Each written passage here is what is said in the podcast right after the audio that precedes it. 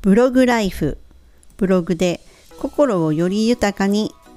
ブログを始めたことで人生変わったメイさんです。ブログに関わらず何でもなんですけどやっぱりねやりがいっていうのがないとなかなか物事続かないし続くか続かないかってすごい左右するものだと思うんですね。で例えばね夫婦生活もそうじゃないですか栄養バランス整った料理を作ってで一緒に食べようって思ってね夫の帰りを待つ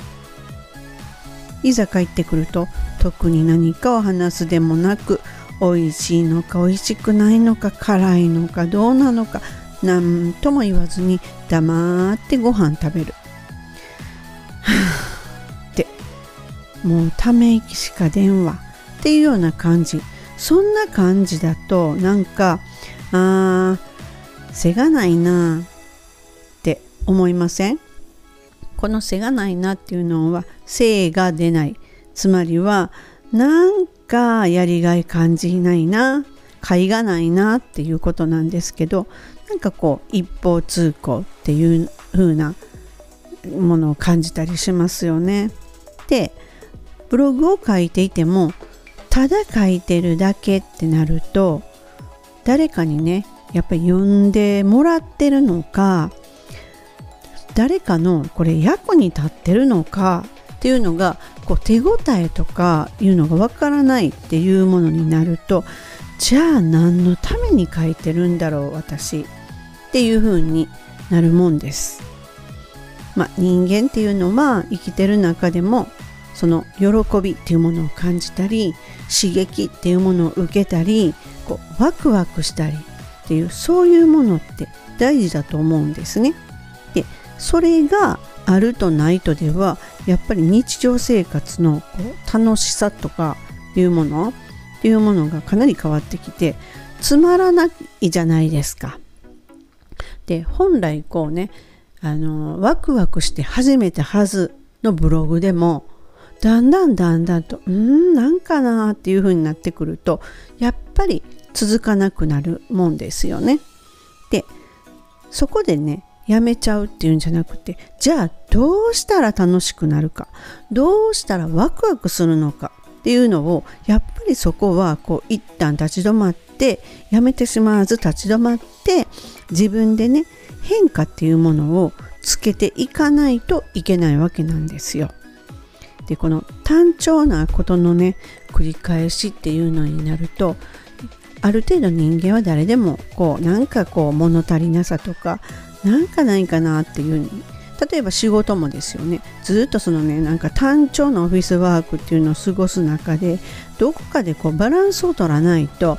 つまらないなっていうのばっかりがこうどんどん大きく膨れ上がっていくと崩れていっちゃいますよね。でそこでプライベートな仕事はこうだけどでもプライベート例えばアフターファイブだとか週末だとか何かがやっぱりねこうワクワクする何かがないとなかなかね続かないつまらないっていう風な日常になると思うんですよ。ブログが続かないとか夫婦生活が面白くない日常が楽しくないとかっていうのやっぱりどれをとってもね自分で何かアクションを起こす必要があると思っててそれでもダメならその時に次にね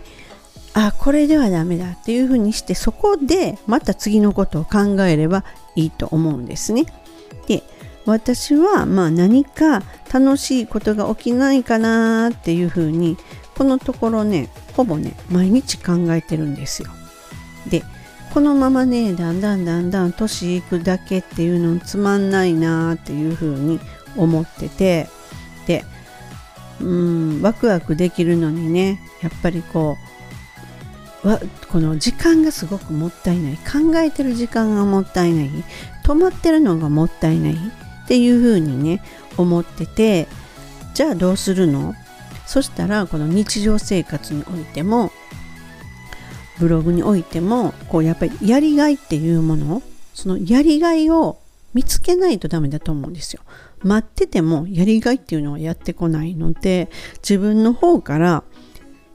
なんとかこう続けれるなんとかワクワクするなんとか生活が楽しくなる豊かになる。そういうものを何か一つやっぱり見つけていかないといけない。と思ってて。なかなか難しいんですけれどもね。でもやっぱりちっちゃなところからそれもちっちゃなところからなんかちっちゃな喜びっていうものを見つけれたらそれが積み重なって大きな力にはなるんかなっていうふうに思うんですね。ブログをやめてしまおうかなっていう前にやっぱり今までじゃ積み上げてきたものがもったいないじゃないですか。でやめたところで何が始まるのってなるのやめずにそこからどう展開していくのかどう次のワクワクにつなげていくのかっていうのを考える方が絶対にいいですその方が今までの時間今までの労力がもったいなすぎるからですねなのでねあの絶対無駄にならないのでそこから次なるやりがい次なるワクワクってするものを見つけましょうね私もそうやって今からもやっていきます。うん。ではね、やめずに一緒に進んでいきましょう。本日も最後までお聴きくださりありがとうございました。ではまたすぐお会いしましょう。めいさんでした。バイバイ。